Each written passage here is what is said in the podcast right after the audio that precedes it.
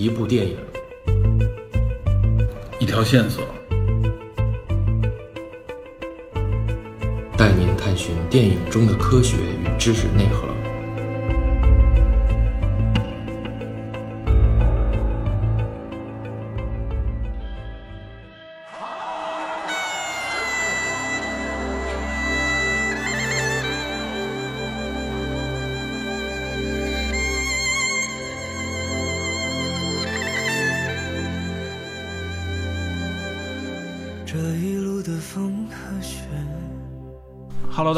欢迎收听本期的电影侦探，我是 Peter。啊、我是提安。对，今天这一期，呃，我们请到原来其实应该是一八年吧，那个时候你对两年前我们的节目，对，呃，至少参与过三期节目。两期吧，呃，对，指挥家的抉择和无问西东啊，其实尤其是指挥家的抉择本身电影也很冷门，然后电影侦探的很多听友啊，就是尤其是侦探社里边很多听友反应非常好，是吗？对杨提安的印象非常深刻啊，但是确实听过的人、听过的听友很少。现在可能这这两期节目的收听量，尤其是《指挥家的抉择》这个收听量应该都很低，但是听过的啊都反应很好。所以大家如果想了解一下啊提安杨提安同学的这个身世的话，来历的话，可以通过那两期节目去了解一下啊。他也是我的好朋友，而且我看到有人给我们回复啊，就是说一个是特别喜欢那两期节目，另外一个呢说那个节目里边咱们俩说的时候经常抢话。呃，我在评论里边也给大家回复过啊，说明了一下，因为我们很熟，平时呢经常是相互挖苦、开玩笑什么的，所以在聊的时候呢。也就把这个平时交流的时候那个那个状态就带出来了，所以属于相互插话这种情况，属于非常正常的一种情况啊。可能大家觉得就是，哎，你作为主持人，你怎么能抢嘉宾的话呢？其实不是说抢，而是我们一种说话的习惯。所以这一期呢，我们也稍微注意一下啊，这样也是给大家提供一个更好的，对，这主要是你得注意，你得注意一下。给大家提供一个更好的收听效果。尤其是今天我们聊的这一期的内容，实际上也是就是田安这边非常熟悉的一个领域对我来说，我完全是外行。所以今天这个话题，我要提前先说一下，这个也是前两天杨天突然跟我说说，哎，有一个电影连续剧，你有没有看过？就是这个可能前两天刚刚结束的四十九集的电影连续剧，叫《鬓边不是海棠红》。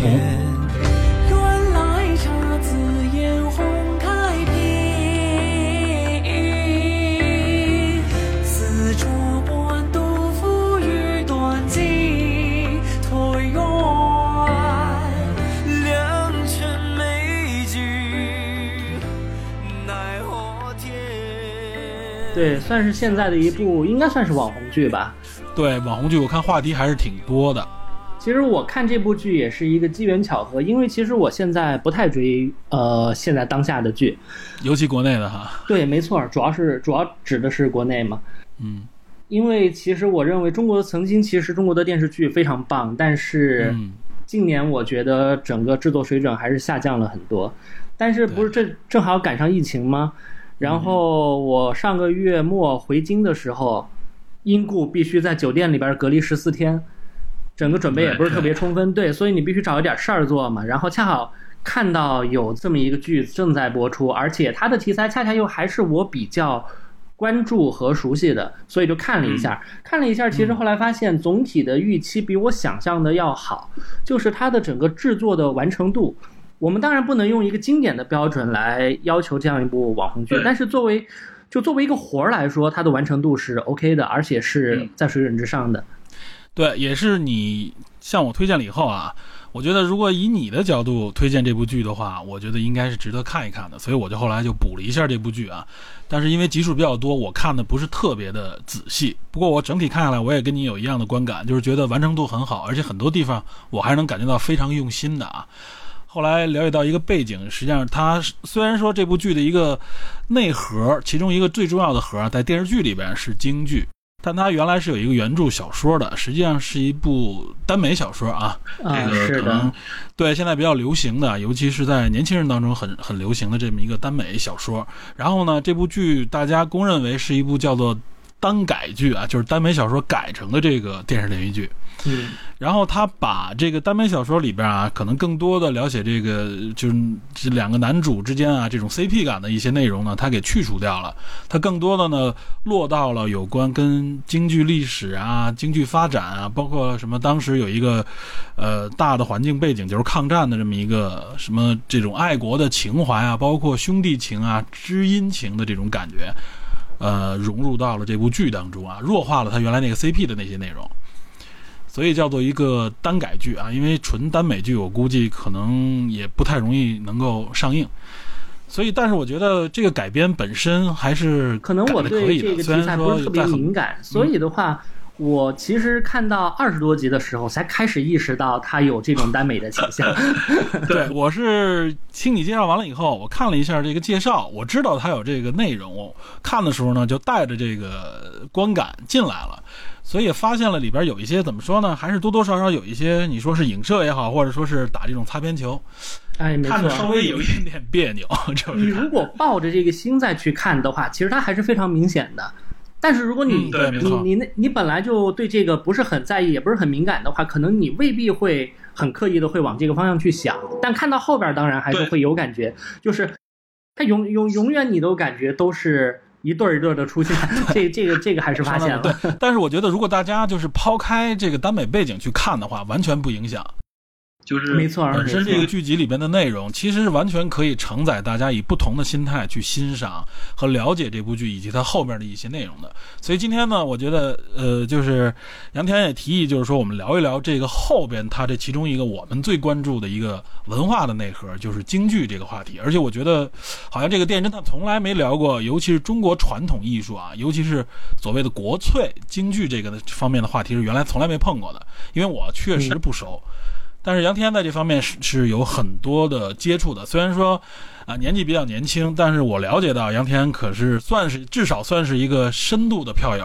而且自己哎，其实票友谈不上，这呃你你这确实说的还比较外行，就是所谓票友必须得自己能唱能演才行。能唱，对我只能这个你好我只唱，我只能说是一爱好者，就是说嗯浸淫在那样一个环境里边，因为嗯喜欢戏剧，然后也和这个圈子来往非常密切。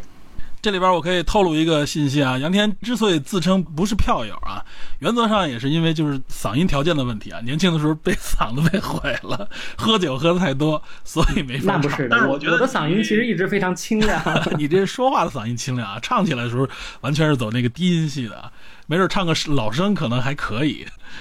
可能大家听到你的嗓音条件会认为，哎，你是不是唱个男旦什么的比较哎合适？以后难说会往那方向发展一下。哎哎，有可能啊，到时候给你捧捧场啊，可以。可以可以。所以这是就是杨洋在这方面，我认为他是呃非常资深的，怎么说呢，一个爱好者。所以我觉得他有很多内容，平时我们聊天的时候，你也经常会带一些这方面内容。我觉得其实特别有的聊。今天正好有这么一个契机，借着这么一部网红剧，我们希望呢。能够聊一聊，就是我们角度里边看到的京剧的一些内容，包括这个文化的相关的一些内容。我觉得有些东西呢，聊出来可能，尤其是对于我认为啊，对于京剧之外的，就是普通的我们说电影观众、电视观众也好，或者我们的听友来也好呢，对了解这方面的这个内容还是有一定的帮助吧。我觉得啊，我们会给大家提供一些相对来说比较有趣的，或者说有趣味的内容。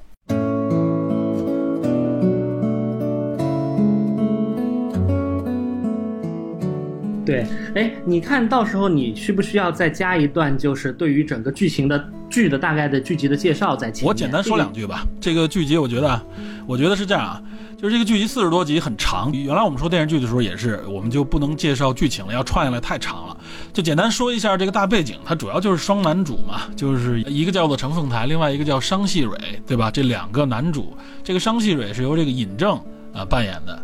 程凤台呢，就是著名的国内比较著名的一个话题演员黄晓明啊，就是他们两个人。这个黄晓明相当于是一个爱国商人吧，这种感觉。那么尹正扮演的这个商细蕊呢，是一个相当于是当时这个民国这个时代背景里边的，他叫做梨园新魁的这么一个绰号，也就是梨园行里边的这么一个新星啊，又叫魁，就是魁首的意思。他是一个旦角，又在一个三四十年代这么一个时代背景下啊，其实这很符合当时的这个历史背景。然后呢，在机缘巧合之下呢，这个黄晓明结识了这个商细蕊，这个故事就围绕他们两个人之间啊展开。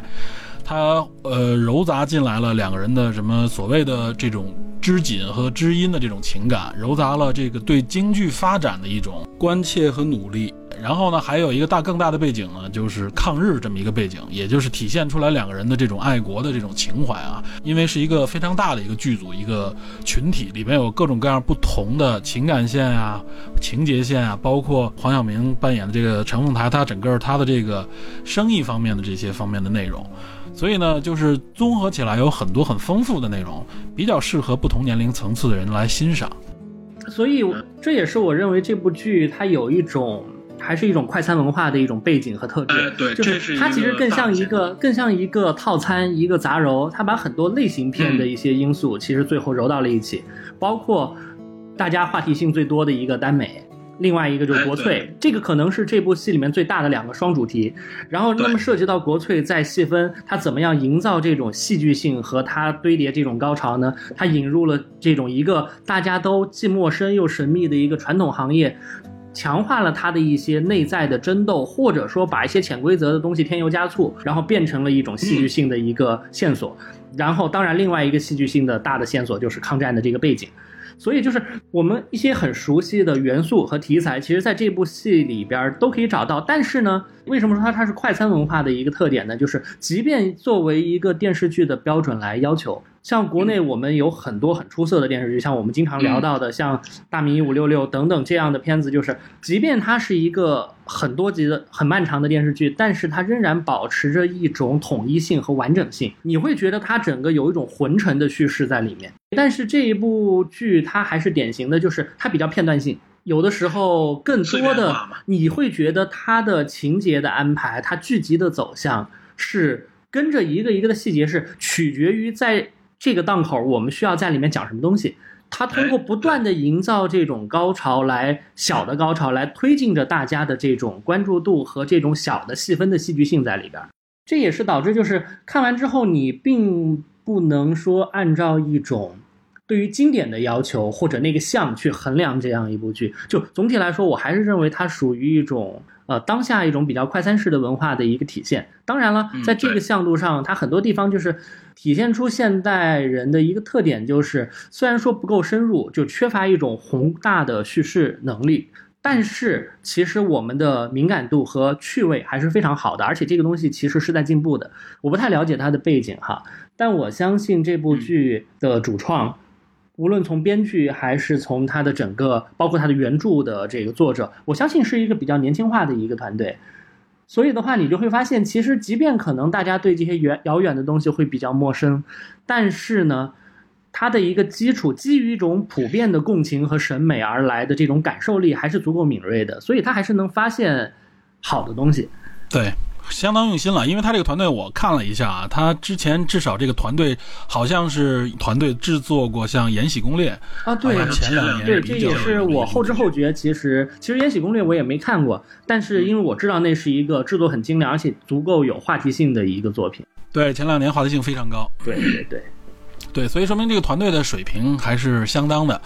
只不过就像你说的啊，它可能碎片化一些，然后另外一些有些深度的内容，我认为啊，它可能迁就的是还是它的这个观众群体，更多年轻人，他觉得可能有些深度太严肃的话啊，可能大家消化起来会有一些问题。呃，对，这这可能之后也是我要提到的，就是中国的戏曲题材的电影哎，对，所具有的一个通病，就是说实话，那个包袱太重了。所以嗯这部电影它拍的很轻，它拍的很轻松，它跟传统的梨园圈保持了一个足够的距离，反而它的叙事就变得很自由，它就拍出了一个能看的东西。所以我们今天呢是打算借着这部剧呢，把涉及到这个京剧相关的啊一些内核的东西，我们把它串起来跟大家讲一讲啊，就看看一看这里边的内容，我觉得甚至要比这部剧本身更精彩。对，对其实我一开始提议说我们聊一聊这部电影，并不是说这部电视剧很有值得聊的一个，就作为一个戏戏剧文戏剧文本来说，对我更希望通过它能聊一聊背后，把它，我不是把它当做一个。呃，独立的作品来讨论，我更在意的可能是这个作品背后它牵涉到的一种文化现象。对，没错没错，这个很符合我们电影侦探的一个调性。电影侦探从来都是聊电影对的，但是内容在电影之外，对吧？这部剧我们聊的也是在这部剧之外。没错。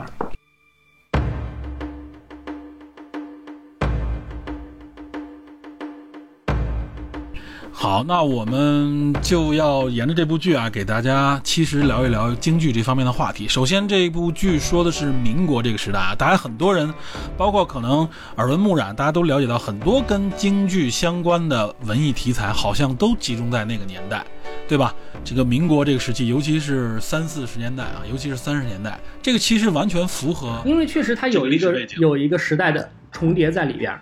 呃，而且可以说啊，京剧最辉煌、发展最迅速的一个年代，应该就是民国那个时期，可以这么说吗？当然是，而且它背后有一个历史和文化的原因。当然，其实它可能有不同的两个黄金时期。那第一个黄金时期可能是晚清，当时因为整个国家权力，包括政权的这种偏好，所以导致当时所谓内廷供奉嘛，有一批艺人他已经能够登堂入室。享有正式的官阶，然后能够出入于宫廷，他有了这样国家文国家背景的一个背书，所以进入了第一个黄金时期。那么第二个黄金时期就是我们刚刚讲的三十年代民国这个时期。如果我们要讲的话，可能还有第三个黄金时期。当然，这个黄金时期我们可以把它打个引号，因为。看我们要怎么去讨论，因为曾经也有十年的时间，全国人民什么都不能看，只能看八个戏。对，这个我们可能之后再提到吧。很有可能对，很有可能放到可能另外一部呃影视作品当中会去详谈。我们主要谈前两个黄金时期，尤其是第二个，就是民国时期的这个黄金时期。但是，我觉得就是要谈这么大宏大的话题，还是像你说的，我们先把它最早这个历史简单的给大家介绍一下。你刚才提到了，就是说登堂入室，就是皇家这边的一个重用吧。这个应该是有一个专门的组织，我记着啊，叫做生平署。对吧？没错，没错儿。那看来你功课做得很好嘛。啊，对，这个我必须要了解一下。说白了，这个其实我多少也知道啊，就是嗯最早，因为大家都说嘛，就是咱们咱们都说徽班进京嘛，对吧？对，那就徽班进京那就非常早了。了。徽班进京差不多是是乾隆年间的乾隆后期的事情，因为当时的一个契机就是为为乾隆祝寿嘛。一七九零嘛，这个八十寿辰。没错，然后乾隆当时御批说了三个字哈，这个徽剧好，好像是啊。对，因为当时主要是他的一个大的调子，虽然说他的整个表演形式什么的都是从昆曲而来，因为昆曲已经奠定了中国整个戏曲的一个范式，但是他的唱腔啊，他主要是从徽剧、汉剧等等。不过我觉得这个倒不是重点，我们还是聚焦在跟对电视剧相关的这一部分。这部剧里边上来就开始看到的一些啊，这个呃老老资格的一些人物啊，一些重要的一些配角吧，实际上也都是源自于前朝，也就是源自于清廷，对吧？没错，因为这两代会衔得比较近，它会有一个，另外一个就是，其实我们在讨论京剧的所谓黄金年代，或者说，其实不光是京剧，我们有的时候经常会有一种黄金年代情节，为什么呢？嗯，我们会发现，就是西方有一句谚语说的很好啊，上帝从来不单独降临人间。我们会发现，任何一个领域都有一个普遍的共性，就是这样的天才人物，这样的放在整个历史当中，最后看他们的一些领袖人物，他永远不会是平均分布在不同的历史时期的。他永远是要么不来，要么就来一群，对，所以背后他有一个很大的一个社会和文化的一个基础。就比如说我们讲到三十年代的这一波京剧的繁荣时期，举一个大家都比较可能相对比较熟悉的例子，就四大名旦，一般中国人都会听听说过。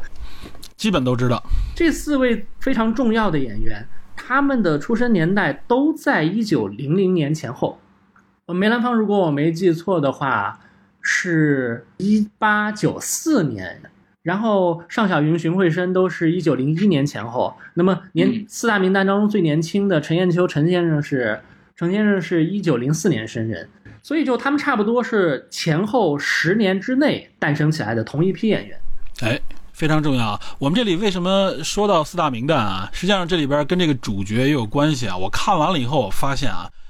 呃，应该是编剧把很多有关他的一些身世也好，或者他的一些特征，等于是把四大名旦各自的一些特征糅杂在了这个角色上面。咱们后边可以给大家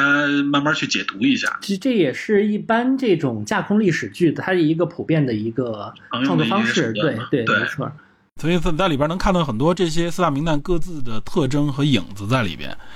对，比如说，呃，他的常唱的这些戏曲啊，大家比较熟，大家上来就会想到是跟梅兰芳相关的一些内容。哎，没错，它里边有这个《贵妃醉酒》，呃，这就是我们比较熟悉的典型的一出梅派戏，包括我相信连看过这个《霸王别姬》的朋友，应该对这部戏也是多少有一些印象的。然后呢，其实我看了一下，就关于他的身世啊，就是说他这个角色，我我你应该看过了，你应该知道，就是说他是原来唱过武生，所以他中间有一段他反串武生，对吧？有这样的一段戏，呃，当然他是有一段反串，但他反串的不是武生，而是小生。对，是小生啊，就是说他唱过这个小生，好像当时也有反串成了老生的这个形象吧？我记得带着染口。吊嗓的时候有一段，我记得当时他一人分饰两角。我记得他唱的那出戏是《武家坡》吧，就是薛平贵和王宝钏的这个故事。对，嗯所以他在吊嗓的过程当中，一个人来回切换。所以当时他在剧中的这个另外一位男主角陈凤台在楼下听傻了，下来的时候就问他说：“谁在你屋里？”因为可能用这种方式来想衬托一下这个演员的能力，这个样子。嗯他这个特征呢，就像谁呢？有点像尚小云。尚小云哎是，有没错这个，没错，这上点这唱过声，这点，这这点您您您说的很很罗特准确。别您，这太客气了。因为这里边不是说四大名旦有一个说法嘛，就是当时呃梅兰芳的样评论他嘛，对，尚小云的棒，程砚秋的唱还有那个荀慧生的浪，浪对吧？对，对，荀荀慧生啊，我看咱们上次看过一视频，还还有人管这狗狗卫生这个有点太那个了，这这太太不尊重中国的的文艺了，是吧？这这也谈不上尊重不尊重，确实可能他不认识那个字儿而已。就我觉得我们现在很多东西把它总要上一个价值，其实大可不必，因为有的时嗯候确实不行就是不行嘛。确实不懂就是不懂，是吧？这个尚小云的棒说的就是因为尚小云的这个价值功夫啊，因为尚小云早年他母亲的意愿是希望他能够强身健体，所以的话，就他早年学的是武生，后来才改回了旦。对，然后另外还有一个特征，我记得这影片里边有，也被很多人谈到，就是关于这个商细蕊吃肘子这件事儿啊。吃肘子这件事儿，我觉得 就能完全套用到一个人身上，就是陈砚秋。对，陈砚秋就有抽烟喝酒吃肘子这么一个习惯啊，据说是，但没他那么夸张，好像是因。为程先生他本身身材也很高大，按理说像这样的身材，对，不像蛋卷演员，他个子高，然后尤其晚年发福之后，看上去应该觉得应该唱个花脸比较合适。对，没错儿。所以很多时候我们没有办法在舞台下去领略，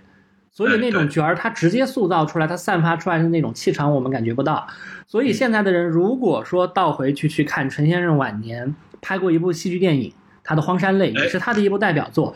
你会非常惊讶，就你会觉得。这个形象会和我们心中对蛋卷儿的演员会非距离非常远，对对，觉得好像是一个非常魁梧的一个对，这也是很多时候，尽管说从艺术成就上来讲它是很高的，但是如果说我们直接从那个时代所遗存下来的一些音像或者什么来入手的话，我们会产生非常大的客观上讲会有抵触的一个情绪，就是因为不适感，对？对，因为有一个就是我们要知道，我们所看到的已经是那一批演员他们非常老的时候留下来的音像等等，就很多东西它的修养放在那个地方，所以的话，它的意思还在。但是嗯你要听出它的意思的话，或者说用京剧爱好者经常讲的话叫做听味儿，你要听那个味儿的话，你是需要有一个漫长的一个对这门艺术的一个熟悉和一个经验上的积淀的。所以的话，反而现在来说，可能对于我们看到一些，比如说现在的电影形象，或者说像这样的电视剧形象里面塑造的那样一个在颜值上来说更好的这么一个形象的话，反而对于哎大家的对戏曲的接触来说，可能是一个比较好的契机，因为的确很多经典的艺术样式，它有一套非常复杂的由经验所形成的系统，所以你你的接触是有一个渐进的过程的。哎，尤其这部剧啊，我觉得这部剧里边其中一个最大特征，我看几乎所有人都会说到，就是商细蕊的这个扮相。对，非常好，非常好，这半下太惊艳了，对非？常好。对，这个也，是所以他这个超乎我的意料之外，就是他是用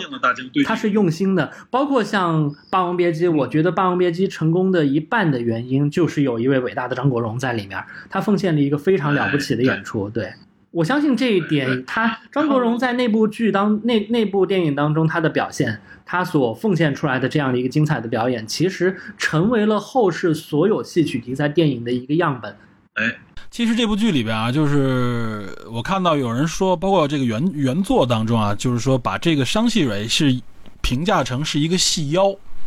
这个字你能体会出来吧？就是说他这个人的性格也好，或者他这个唱戏的方式像一个妖一样，就非常的妖艳也好，或者说说他非常的，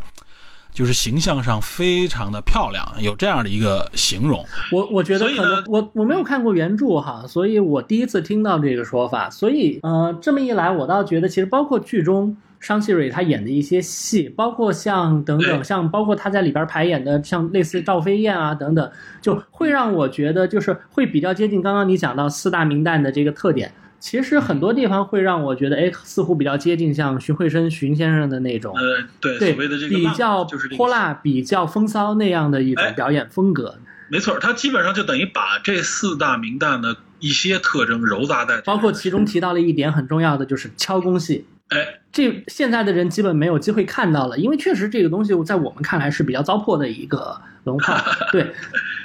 但它的确体现了民国的时候的艺人，他对于戏曲当中，尽管戏曲它是在造一种幻象，但是在细节方面，他们还是在尽力的求真。而这种求真的过程当中，有的时候是要付出大量艰辛的体力上的这种付出和劳动的，包括像敲工戏，它就是一种完全反自然的东西。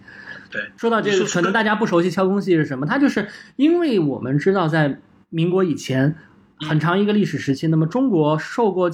就是也不能说不仅仅是受过教育吧，就是一般来说，除了劳动阶层之外，那么一般来说主流社会的妇女都是要缠足的嘛。哎，所以中国戏曲当中就需要模仿女子缠足的这样一个形象，她就要在用一个木质的一个假的一个一个一个脚套在自己的脚上来来演戏，她就有点类似于踩高跷哈。她像高跟鞋，对，只不过呢，我们的高跟鞋高是在跟儿这一侧，但它的这个尖儿是在脚尖那一侧，也就是说你的整个后跟是完全悬空的，所以它的整个表演难度和那种身体的重心的控制，你可以想象，就是说它是一种非常反自然的一种表演表演方式有。点感觉踩芭蕾的那种感觉。我觉得比芭蕾更难，因为芭蕾的话，你的整个重心、你的支点还是在你自己身体之内的。只是偶尔欠一欠脚尖。对，他的整个重心完全在身体之外。你可以想象，一个人正常情况，尤其那个时候又都是以男旦居多，那么嗯正常情况可能五六十公斤，那是最低的一个体重的下限吧。五六十公斤100多斤很正常就对一百三四十斤的一个一个一个体重，完全整个重心在一块木锹上，然后整，个而且。对，所有力量就集中在你的整个几个脚趾上，所以你可以想象那种身体上带来的苦楚是非常严严重的。就包括当时民国时候，其实当年所谓四大名旦票选，仅仅排在这四位之后的一位叫小翠花儿，哎，当时他就是以专门以敲工戏见长的。也正因为这个原因，四九年之后把敲工戏禁了之后，所以导致像小先生就无戏可演。当哎然，这个影响力也就不够。，对这也是一种技术的技术形态的随着时代的转变而造成的一些更更深远的变化。哎，你说到这个啊，就是说受到时代背景的影响，实际上这块儿我觉得就可以简单聊一聊，就是嗯四大名旦产生、啊，包括他们受那个时代的影响，导致了。我觉得是导致了整个京剧的一些变化啊，因为在那个黄金年代，其实京剧处在一个我认为处在一个巨变的一个过程当中。然后现在，其实我们现在观众看到的很多，现在能看到的很多京剧作品啊，和那个年代的京剧还是不太一样的。而且在、呃而且很多很多东西是在那个年代才逐渐定型下来的一些内容。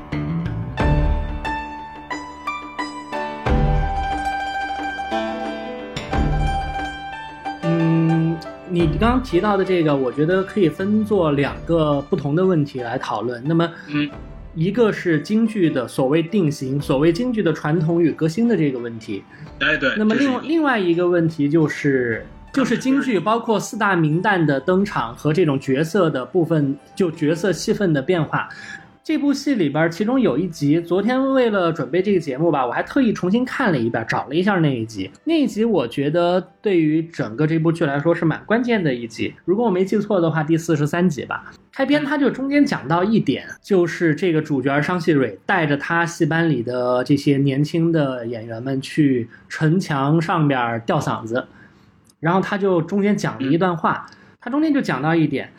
京剧自古以来其实是所谓自古以来，就他们在往前的一到两辈人。那么京剧最早，包括我们刚刚谈到第一个黄金时期，就是在晚清那个时候，京剧艺术其实是以老生为中心的。老生演员是整个戏班当中的核心和灵魂，其他人物呢嗯叫做给老生挎刀。所谓挎刀是什么呢？就是配角儿，就是甘当绿叶来陪衬老生这个主角儿。对，而嗯，真都是正烘托老生。对，真正到了梅兰芳的时代，旦角演员才开始真正挑大梁。这个里面，其实我嗯想谈一个更深的一个问题，就是其实所有这些表面的表演形式的变化背后，一定涉及到观念的变化。只有观念的哎变化，最后才会作用于整个戏艺术形式它结构性的这种转变。实际上也就是社会的变化，对吧？呃，对，没错。所以我想试着尝试去讨论一下这个问题：为什么从晚清到民国会有了从深到淡这样一个戏剧性的重心的一个一个转变？其实还是关乎于中国从呃古典的那样的一种意识形态，包括那种传统的更儒家化的。君君臣臣父父子子那样一种自上而下的体系，转变到了民国之后，开始有了新文化的进入，然后整个社会和文化的风气开始趋向于自由和平等，而自由的土壤本身其实就赋予了更多的可能性。很简单，我们说老生是什么样的一种角色呀？老生都在京剧当中就是成年男子，永远要带一个胡子，京剧上叫做染口。那么他出来永远是端着的，就是一个一个典型的一个成年人，用我们现代话讲，资深社畜。他是一个已经被社会充分教养之后的一个人物的形象。也是一个父权的体现嘛。对他，呃当然对，可以这样理解。他的所有价值观，他的所有的对世界的理解，包括他一言一行所体现出来的那样的一种嗯那那样的一种东西，其实都都有这样的一种倾向。所以的话，他其实，在晚清的时候，毕竟他整个国家，他的我们的整个社会的这样的一种道德标准，它还在。嗯，就它还有一个我们所谓的道统在那个地方。对，那么在晚清那个时期，整个我们讲的所谓的，呃，从小农经济时代中国的那样的一种文化体系和一种道德上的一种一个道统、一个系统，它其实一直还延绵不绝，而且那个时候它还非常强势。然后包括当时的宫廷也好，就是作为国家的政权的这么一个代表吧，它本身也具有一个这样的导向性。所以，比如说我们最熟悉的，其实第一代的戏曲演员当中，当然就是谭鑫培，对所谓当时的临界大王嘛。那么谭鑫培他所表演的其实就是老生，那么他所代表的就是这样的一种人，是那个时代的社会的主流。他表达表达出来的，往往一旦上场，他一言一行都是道德文章。那是那个时代的社会上主流的阶层，他所愿意看到的东西，也是他希望去张扬的一些东西。所以，这就是我所提到的观念，最后决定了创作的形式。那么到了民国，整个随着西学东渐，然后加上更现代化的这种呃文化的渗入，这其中的一个副产品，其实一定就是女性的解放。像我们刚刚讲到敲工戏会涉及到，从民国开始，女性不用缠足了，然后她的社会地位啊等等等等发生了改变。也就是说，女性在此前作为一个沉默的群体，包括在更古早的戏剧剧目当中，女性往往是没有什么更深入的内心情绪的，他们也哎依附于男性对就是个配角嘛。他们依附于男性，然后他们也是这样的道德文章当中的一个附和者，甚至很多时候是一个牺牲者的这样一个形象。那么到了民国开始对，随着这样的一种自由风气的一种出现，女性的形象、女性的那种内心世界，她的那种，我们说女人心海底针呐、就是她的那种嗯，内在的丰富、内在的维度、内在的真实，戏剧性开始被注意到了，或者说它可以被当做一个很正面的一个对象去进行表达、去书写。其实这个东西更早很也有这个东西，像昆曲当中就有大量这方面的剧目。只不过其实我们经常讲到清朝的时候，因为它是一个少数民族政权，所以它在很多地方其实更加的趋于保守，反而哎不似晚明的那个时期的那种文化开放，而而从这一方面来讲呢，民国时期可能和晚明的整个风气更接近，所以整个剧作当中女性的这种形象，慢慢慢慢从二路走向了前台等。等一下，这里边我觉得还有一个内在的一个原因啊，就是其实到了民国以后啊，原来你想能够看戏的人，尤其是对于女性来说，能够看戏的人非常少啊，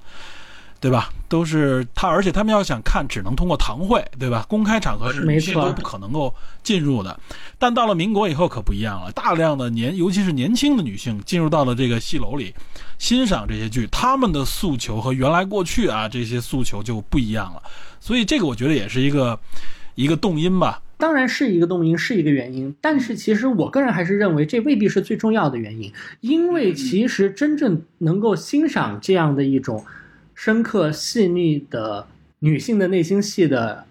呃观众，她未必一定是女性。所以的话，从深到淡的这样的一个转变，它背后有一个非常关键的时代背景。我觉得这一点，呃，就我所及，似乎是大家对于中国戏曲的讨论也好、研究也好，还很少触及的一个层面。但是这个时代背景很重要，这也是梅兰芳应运而生的一个大。所以其实我也我也希望说，以后有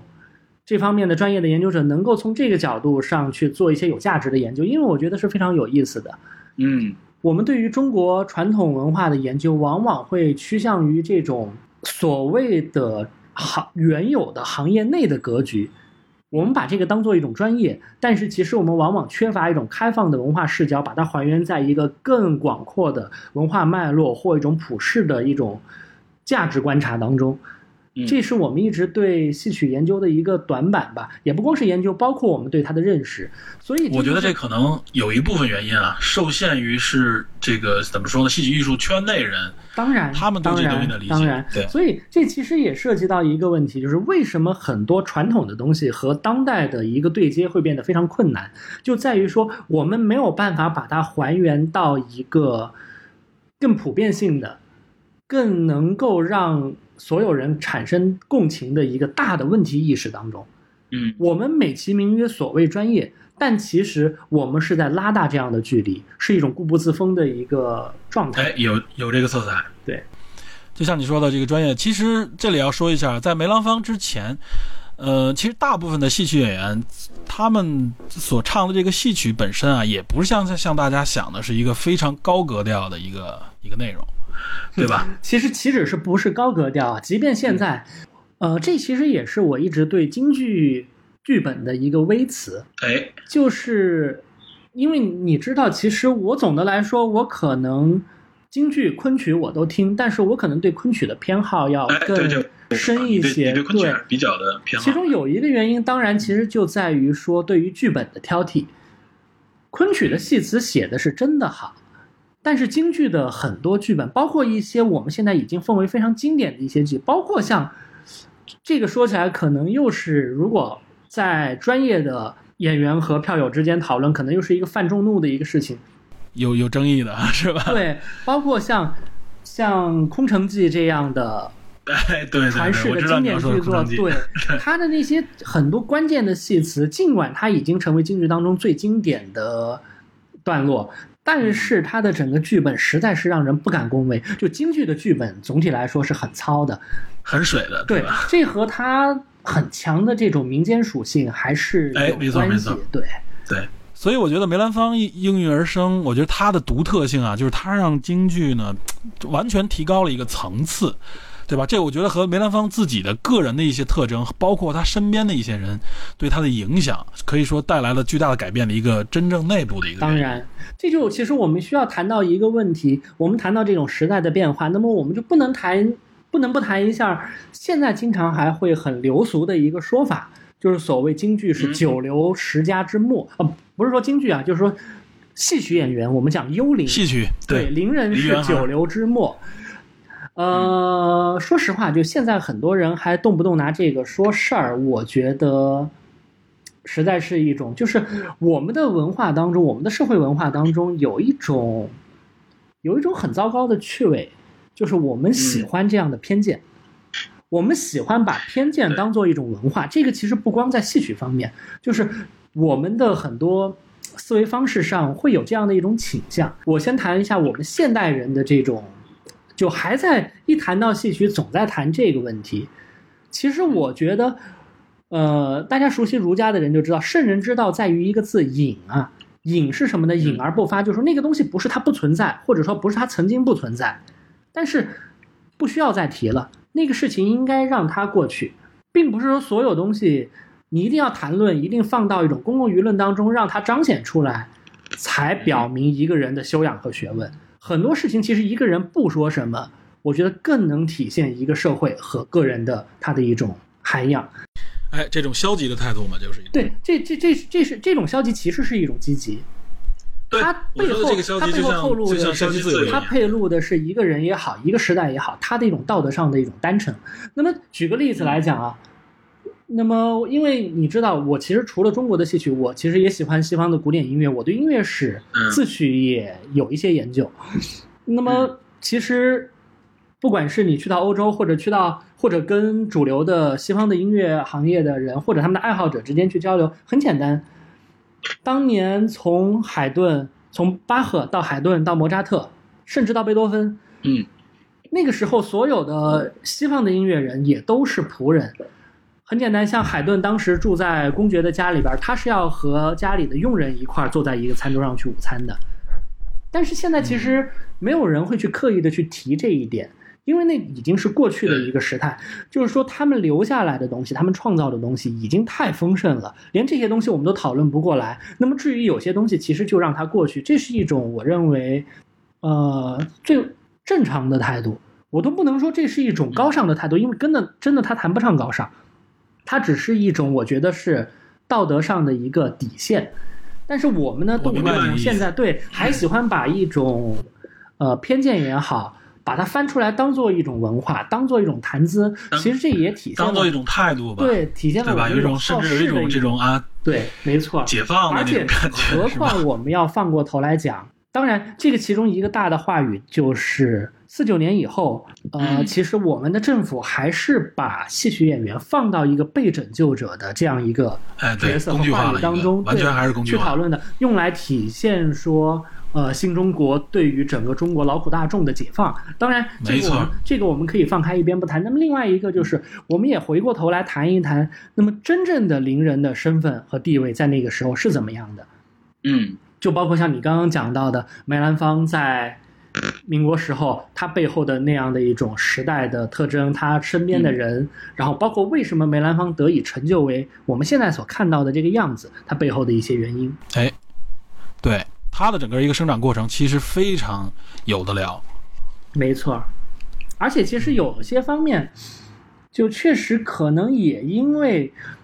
因为我们其实包括讲到呃，在当时的社会对邻人的这种态度，其实我们必须要分开看，因为即便在那个时期，也有我们现在所讲的城乡差距。哎，对，这个是有的。你脱离真真实的社会土壤讨论这些问题，那就是瞎掰嘛。因为我们现在往往很多东西我们会把它概念化，把它脸谱化，但是你放到真实的生活当中，放到那个时代，它都是一个真实的世界，而真实的世界都是由复杂的因素构成的。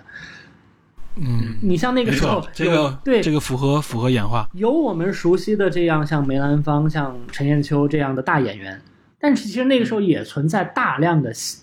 小的戏班，大量的加班。嗯，那么那个时候可能很多从演出来讲也不够严谨，然后他为了生存，他游走于乡村堂会之间，然后他需要讨好这些他的金主等等等等。也会有这样那样的一个现象，所以我恰恰认为，就是说，像梅兰芳这一代人，他的这种对于艺术的这种责任感和他的道德单纯，他为什么梅兰芳终其一生，他的那种君子形象，他在每一方面他都做的无可挑剔，戏台上、生活中，整个人物形象都美轮美奂，就在于说，他把对一个行业的这种道德的一个承担，完全放在了自己一身之上。这也是那一代演员一个普遍的一个状况，就很简单，你出了多大名，你就有多大的责任。他是要在自己一身之上来扭转大家对于艺人的这样一个普遍认识，这也是那个时代真正的大演员、艺术家他有的一一种觉悟。我认为啊，就像你说，他这种他这种气质，体现出来，他后面确实也有一些很重要的贵人对于他来说，没错比如说像像咱们都知道齐云山啊，对吧？周山、冯耿为他光，对，没错，对，为他写戏，这些人其实我觉得啊，都是在无论说是从文化艺术修养方面各方面都是非常厉害的人物。其实有一部电影叫《梅兰芳》嘛，就是 我记得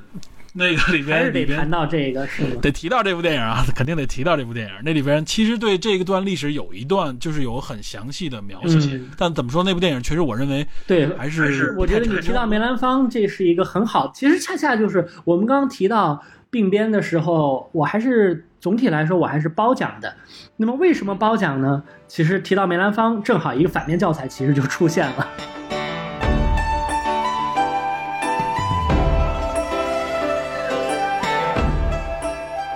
就是其实戏曲题材非常不好拍，就好比涉及到中国传统的很多题材都不太容易去讨论的一个原因，就是你会面临一个非常强的一个专业话语的这样的一个压力。哎这就为什么现在现在在中国，我们经常网上开玩笑嘛，有几个话题是不能碰的，碰了之后朋友都做不了，其中一个就包括中医。呃，京剧就很类似，京剧也一样，像梅兰芳这部剧呢，双方面的。首先一个就是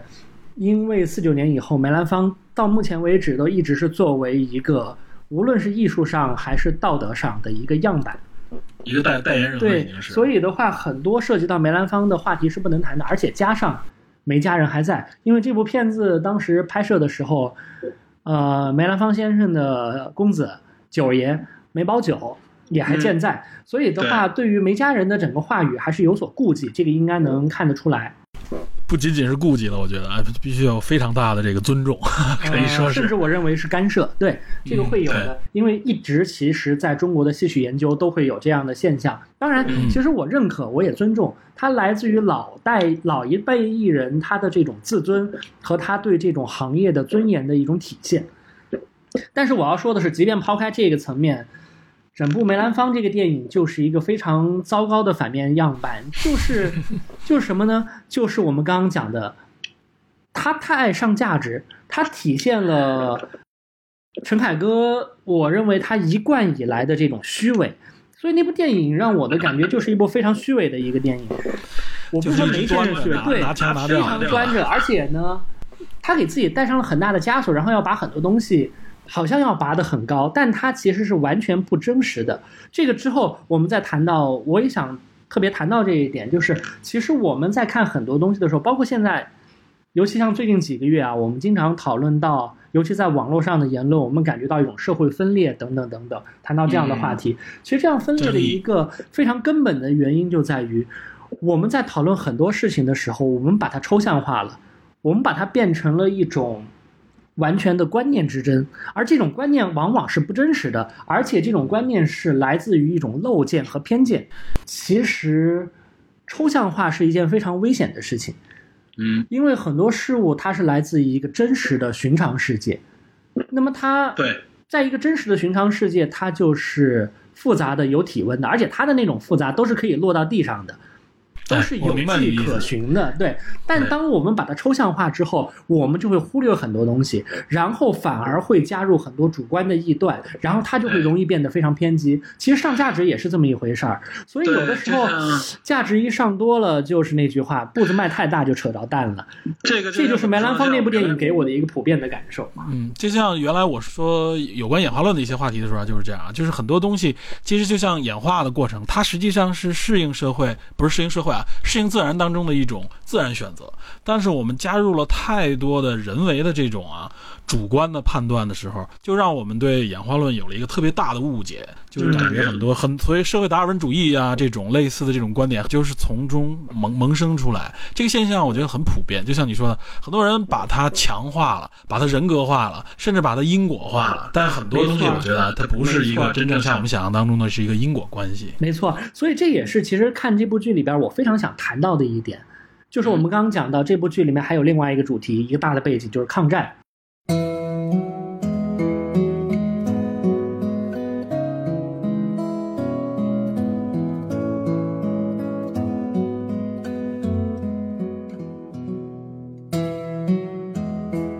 好的，的，以上就是透过鬓边不是海棠红来解读京剧上半部分。在下半部分中，我们会谈谈抗战背景下的京剧艺术发展以及艺术与家国的关系这个话题。另外，我们也会聊一聊关于此片中商细蕊这个人物塑造上的一些问题和类似作品中的通病。京剧作为国粹，现在我们所看到的很多标准与定式呢，其实并非想象中那么久远的所谓传统。我们该如何体会这门艺术的生命力与感染力呢？带着这些问题，我们会在下期节目当中和您聊一聊。那么好，感谢您收听本期的电影侦探，我们下集再见。